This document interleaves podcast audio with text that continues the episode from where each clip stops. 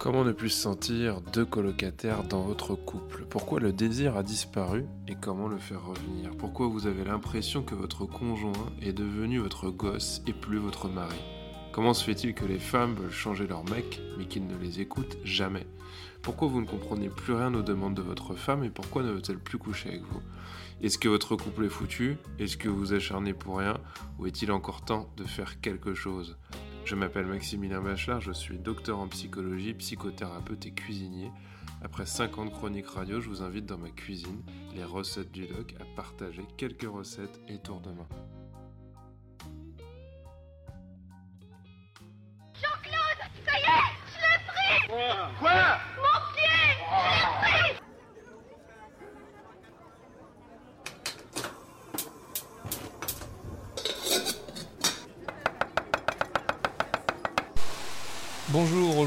Thème de l'émission est tout simplement pourquoi ma femme ne veut plus coucher avec moi?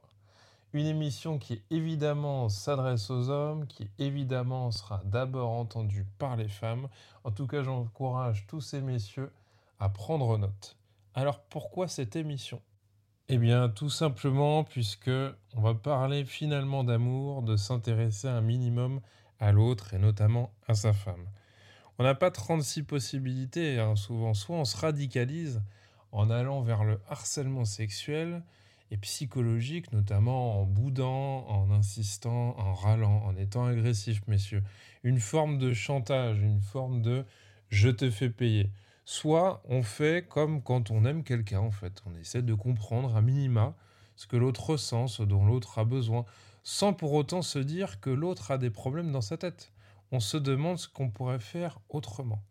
Donc voilà, aujourd'hui, je vais parler de ces hommes qui, euh, je vous le dis comme je le pense et comme je l'ai déjà vécu, se comportent finalement comme des garagistes euh, un peu interloqués qui font le tour de leur femme comme on ferait le tour de sa voiture en essayant de comprendre la panne moteur. Bah maintenant, elle va marcher beaucoup moins bien, forcément. Pas grave. C'est pas grave, hein, vous en avez de bonnes, c'est pas grave. Qu'est-ce que je vais devenir, moi Eh ben, un piéton. Messieurs, il faut que vous compreniez que majorité de femmes ont besoin d'un carburant pour démarrer et le carburant ça peut être euh, susciter euh, un minimum d'intérêt pour ce qu'elle vous raconte, pour ce qu'elle vit, avoir un minimum de gentillesse, euh, peut-être d'humour, de légèreté ou de prévenance. L'homme, il a souvent, mais pas tous les hommes, hein, besoin de faire l'amour pour que ça aille mieux, et la femme, elle a souvent, mais pas toutes les femmes, besoin que ça aille mieux pour faire l'amour.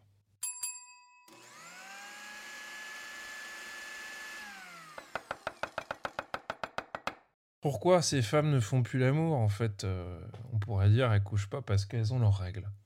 Mais en fait, il y a des femmes qui préviennent quand même une semaine avant.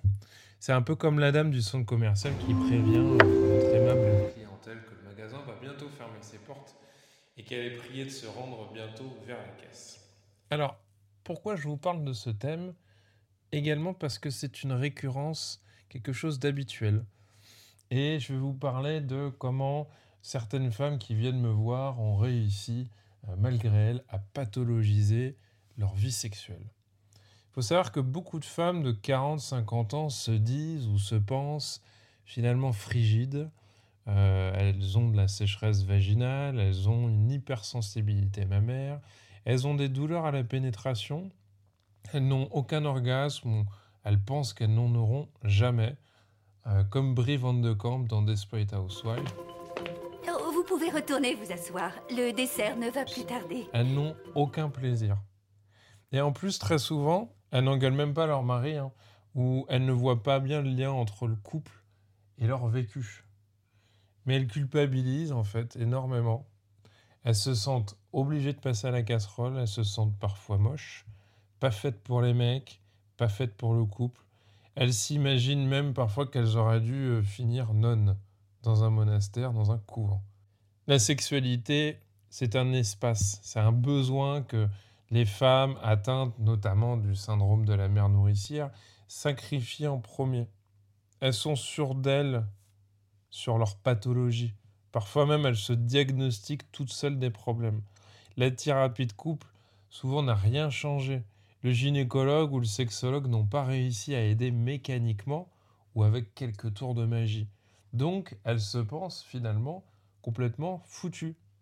Évidemment, les traumatismes, les problèmes médicaux et d'autres explications, bah, tout ça, ça va former des, explications possibles, des facteurs explicatifs. Mais parfois, ça ne nous dit pas tout des problèmes qu'on observe maintenant dans le présent. Et dans la grande majorité des cas, le souci, en fait, il est plutôt ailleurs. Mais heureusement, Dieu créa l'orgasme. Alors, moi, je vous parle de femmes qui ne viennent pas pour ça en consultation la plupart du temps. C'est pas un motif de consultation pour aller voir un psychologue la plupart du temps. Ça vient dans la conversation et j'entends que ces femmes, elles sont résignées.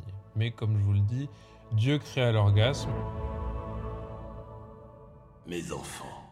Et ce que j'ai souvent constaté, c'est que certaines femmes, bon, bah, un jour vont quitter leur, euh, leur mari, euh, ne sont plus en couple avec lui, et puis elles sont séduites par un homme. Et là, miracle, l'inverse se produit. Ça jouit, ça crie, tout est fluide, tout est naturel, tout est simple. Une révolution qui nous ferait croire au bon Dieu. Donc il n'y a même pas eu besoin, en plus, dans ces histoires-là que ces femmes me racontent, de préliminaires. N'y a pas eu besoin de ces fameuses combinaisons secrètes que seul connaîtrait un petit pourcentage d'initiés. Non, ici, on va pas parler des préliminaires mécaniques, physiques, pour qu'on expédie la lettre à la poste. Mais les préliminaires physiques, ça ne peut s'appliquer en fait mécaniquement. Il faut avoir la curiosité de toucher un corps comme un instrument de musique, écouter les sons qu'il en sort. Il faut être en harmonie, il faut être ouvert, il faut être décentré, messieurs, d'une performance. Il faut donc être en relation avec madame. Qu'est-ce que l'on peut conclure de ce que je vous raconte? Ça ne veut pas dire que les problèmes avant n'existaient pas. Ça ne veut pas dire qu'aller voir le psychologue peut tout résoudre. Mais ça nous dit que le vécu corporel, ça n'est pas qu'une histoire de dysfonctionnement mécanique euh, qui intéresserait la médecine scientifique on comprend en fait que bah, le sexe, le corps, euh, l'estime de soi, la confiance en soi, l'image de soi, le désir, la libido, vous savez, tous ces concepts dont on parle tout le temps, ne sont rien sans une relation à une autre personne. Et par conséquent, sans une relation avec soi-même. Donc, moi aujourd'hui, je vais vous parler des préliminaires relationnels qui, écoutez-le bien messieurs, sont en fait de l'huile dans le moteur du désir. Sans vie, il n'y a pas de désir. Et d'ailleurs, je vais citer un morceau de la Bible. Et oui, ça m'arrive, les Éphésiens, chapitre 5, verset 31. Il est dit, c'est pourquoi l'homme quittera son père et sa mère pour s'attacher à sa femme, et les deux deviendront comme une seule personne. Une seule personne, ça veut dire en fait des êtres en relation. Un couple au sens noble du terme et pas deux colocataires. Alors c'est quoi cette histoire de préliminaire relationnel? Les préliminaires relationnels, c'est se sentir entendu. Mais vraiment entendu, hein. pas contré, pas jugé, mais dans une forme de confiance. On sent pas que l'autre nous écoute d'une oreille pour attendre qu'on ait fini pour enfin dire ce qu'il a envie de dire ou ce que ça lui évoque. Ce dernier truc, on le fait tous hein, dans la vie de tous les jours. Vous inquiétez pas. Mais si c'est dans une relation de couple et qu'on ne fait malheureusement que cela, bien, on vient de détruire le préliminaire. Le sexe, le bon sexe, hein, pas la performance, le plaisir d'être ensemble, c'est une conséquence et pas une cause. Autre point, est-ce une punition m'inflige. La femme qui couche pas, parfois, elle punit parce qu'elle n'a pas reçu ce qu'elle désirait. Effectivement, elle a pas reçu l'attention, la gentillesse. C'est un moyen de pression, mais je dirais que la plupart du temps, ça n'est pas vraiment intentionnel. C'est qu'elle vit plus souvent un lien entre la relation et l'ouverture de son corps. Je dirais que c'est à son corps défendant, elle ne peut pas euh, réussir à passer au-delà. Après une dispute, elle peut être blessée, elle semble rancunière, probablement qu'en fait, elle dissocie pas facilement le fait de souffrir et ce qu'on lui renvoie comme image. C'est en cela que la majorité des hommes, pas tous, ne comprennent pas, car ils dissocient un peu plus facilement le désir physique et la relation. Désormais, je vais vous parler de la théorie des essuie-glaces et le dis-moi que j'ai raison. L'image du couple en difficulté avec ça, c'est l'image que j'ai moi des essuie-glaces sur une voiture. Ils se rejoignent jamais. Donc ça part à gauche, ça part à droite, et c'est un mouvement incessant perpétuel. C'est une situation, un challenge, une situation impossible plutôt, un challenge impossible. On appréhende la réaction de l'autre, on anticipe, on vient valider notre théorie à partir de notre expérience de l'autre. C'est l'effet Pygmalion. Évidemment, on n'anticipe pas les meilleures choses que peuvent faire l'autre. On anticipe ses incompétences. Donc vous comprenez de quoi je parle? C'est par exemple des phrases du style Ah ça y est, il se braque. Il me dit oui, mais il ne fera rien. Ou alors, elle rigole, mais je sais qu'elle va me faire payer. Ou alors, en fait, elle n'écoute pas. Et elle s'en plaindra en plus à sa mère. Là, non seulement l'esprit, il se ferme, mais les oreilles également. Et le corps, en fait de même, il se rigidifie, il se tend. On est attaqué, donc on se bloque. Chacun a un bloc-notes un peu dans cette, euh, cette scène pour moi. Imaginez que chacun a un bloc-notes et il compte les manquements de l'autre. Il l'attend au tournant. C'est pour ça que certains fantasment de partir, en fait, pour sortir du regard de l'autre, qui nous attend au tournant, et pour arrêter de ne plus être surpris par l'autre. Ces histoires-là, elles dégénèrent quand l'un doit triompher sur l'autre, quand on préfère avoir raison plutôt que ça aille mieux, qu'on a perdu la curiosité, qu'on attend la fin de l'explication pour valider notre idée. C'est comme quand on vous raconte pour la troisième fois la même blague, vous n'écoutez plus rien, vous attendez que l'autre ait fini pour dire ah ah ah, c'était vraiment drôle. Et en fait, le cœur n'y est plus. Donc c'est une prophétie autoréalisatrice qui pousse l'autre à faire ce qu'on imagine de lui. Il y avait un thérapeute familial très connu qui s'appelait Moniel Caïm qui compte l'histoire de deux personnes qui sont prises dans une porte tournante d'hôtel. Vous savez, ces tourniquets euh, géants. Et il y en a un qui dit à l'autre, c'est toi qui me bloques. Et l'autre, il lui répond, non, c'est toi qui me bloques. Bah, la vérité, c'est que chacun bloque l'autre. Et que plus précisément, on pourrait surtout dire que c'est un mécanisme dans lequel ils sont pris qui crée le blocage. Et le sexe, c'est l'inverse de ce blocage. Derrière le sexe, il y a l'envie de se retrouver, de se sentir attaché. Enfin, pas attaché, euh, enfin, vous avez compris quoi. Ça dépend pour qui c'est l'envie de se sentir aimé et désiré. S'il n'y a pas de préliminaire relationnel, c'est une fausse solution qui tourne à vide, voire qui abîme le couple, de se forcer mécaniquement à euh, rapprocher des corps. Voilà, donc on pourrait dire que c'est possiblement un délire perdant-perdant. Le sexe sans préliminaire relationnel, ça amène à deux constats en miroir. La femme se sent mal et parfois malheureusement violée, utilisée comme un bout de viande. Et l'homme se sent mal aussi, coupable et malheureusement, je le dis comme je l'ai souvent entendu et compris, comme un violeur. Il semblerait qu'il n'y en a qu'un qui gagne dans cette histoire. Mais en fait, il s'agit bien d'un phénomène miroir. L'homme qui couche, il perd aussi, car il n'est pas satisfait.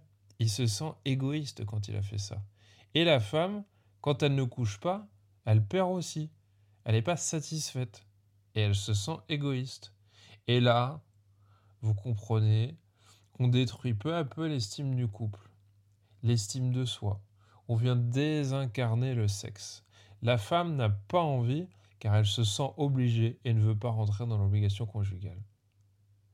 Mais la sexualité, c'est une énergie dynamique qui circule. C'est pas un acte où chacun vient simplement chercher ce qu'il veut ou donner, mais c'est donner et recevoir. Bon, quand on a dit ça, on a tout dit. Alors, c'est quoi la recette maintenant? On n'a pas besoin de séduire puisque on a tout à disposition. Donc on perd également l'attention face à la disponibilité de l'autre. Et on attend que l'autre soit disponible plutôt que de le rendre disponible. La caricature que j'entends toutes les semaines, c'est l'homme qui attend que madame gère toute la maison, après son travail évidemment de 17h à 22h, et qu'à 22h, celui-ci s'amène vers elle pour venir chercher sa petite friandise du soir et ne comprend pas que madame ne soit pas disposée. Je vais vous parler désormais de la charge mentale et de la to-do list qui impliquerait de faire l'amour. À quoi ça ressemble la charge mentale? Bah, C'est le matin, euh, on se réveille, on réveille les enfants, on les sort du lit, on vient une fois, deux fois pour les faire sortir. Après, on va préparer les petits déjeuners du mari et des enfants. Pendant ce temps-là, pendant qu'ils mangent, on va faire les lits. Et puis après, on va se laver, on va euh, euh, se maquiller, on va nettoyer la vaisselle, on va vérifier la douche des enfants, on va vérifier leur sac, on va vérifier leur carnet. On va les amener à l'école et puis après, on va aller au travail. On travaille toute la journée, puis le soir, on recommence. On lance à manger, on lit les histoires, on étend le linge, on repasse, on sert à manger, on débarrasse, on fait la vaisselle. On prépare la gamelle du mari pour le lendemain midi, on passe un coup de balai. Il est 23h42 minutes. Faire l'amour, sans message gentil, sans prévenance, sans l'anticipation du mari ou avec un mari qui demande ce qu'il doit faire dans la maison alors qu'il y vit, ça ne donne pas envie. Je propose donc à l'homme qui m'écoute, qui ne comprend pas pourquoi la sexualité a disparu et ne semble plus s'intéresser à madame, ben, je lui propose une pyramide des besoins. Et dans une pyramide des besoins, ben, il n'y a pas moyen de prendre l'hélicoptère pour atteindre le sommet. On peut la gravir qu'en ne commençant que par le bas. Donc vous imaginez une pyramide et, et, la base la plus large serait l'écoute. Et après on monte l'attention, la prévenance. Et après l'humour. Puis la patience. Puis la prise d'initiative, messieurs. Puis la confiance. Puis en haut, en conséquence, la sexualité. L'homme, selon moi, peut et doit participer à la décharge mentale pour préparer une décharge sexuelle. Oui, vous avez bien entendu, je vous la refais une deuxième fois. L'homme peut participer à la décharge mentale pour préparer la décharge sexuelle. Je pense que le rôle intéressant pour l'homme est de créer le décor, participer à cela, ne pas être en position d'enfant en demandant bêtement à sa femme ce qu'il doit faire. Il n'y a rien de pire. Toutes ces femmes, par quart entier, viennent me répéter que ça vient désexualiser quelque chose, que ça les met en colère. Parce que vous comprenez bien, messieurs, que quand vous faites ça, vous êtes dans une position d'enfant complètement idiot à qui on doit dire ce qu'il doit faire. Comprenez bien qu'on n'a pas envie de faire l'amour avec vous à ce moment-là. C'est quand même pas compliqué. Alors quelles sont les solutions? Bah D'abord, vous allez observer comment on peut créer des impasses dans le couple. Puis après, vous allez vous demander comment vous allez pouvoir susciter l'inédit. Puis prendre des responsabilités. Et puis créer le décor ou participer à une pièce de théâtre qui suscitera du désir. Ça ne veut pas dire faire le canard et tout faire, et encore moins demander ce qu'il y a à faire, parce que ça, c'est pas agréable. Mais c'est faire attention à ses propres automatismes, redécouvrir l'autre. La prévenance, c'est également anticiper. Et regardez-vous un minimum faire. Est-ce que vous seriez de l'extérieur euh, un couple dont on pourrait se dire oh, qu'est-ce que ça transpire, le bonheur et la sexualité? L'addition, s'il vous plaît. La recette du jour est désormais terminée. N'hésitez pas à liker, partager, diffuser par email, SMS, WhatsApp, réseaux sociaux si la dégustation vous a plu. Et si vous désirez renouveler l'expérience culinaire, abonnez-vous à l'émission. Si vous voulez participer en cuisine, rien de plus simple soit par email sur les recettes du doc.gmail.com ou en laissant un message diffusable au public pour poser vos questions ou pour partager une expérience personnelle au 09 51 53 33 07.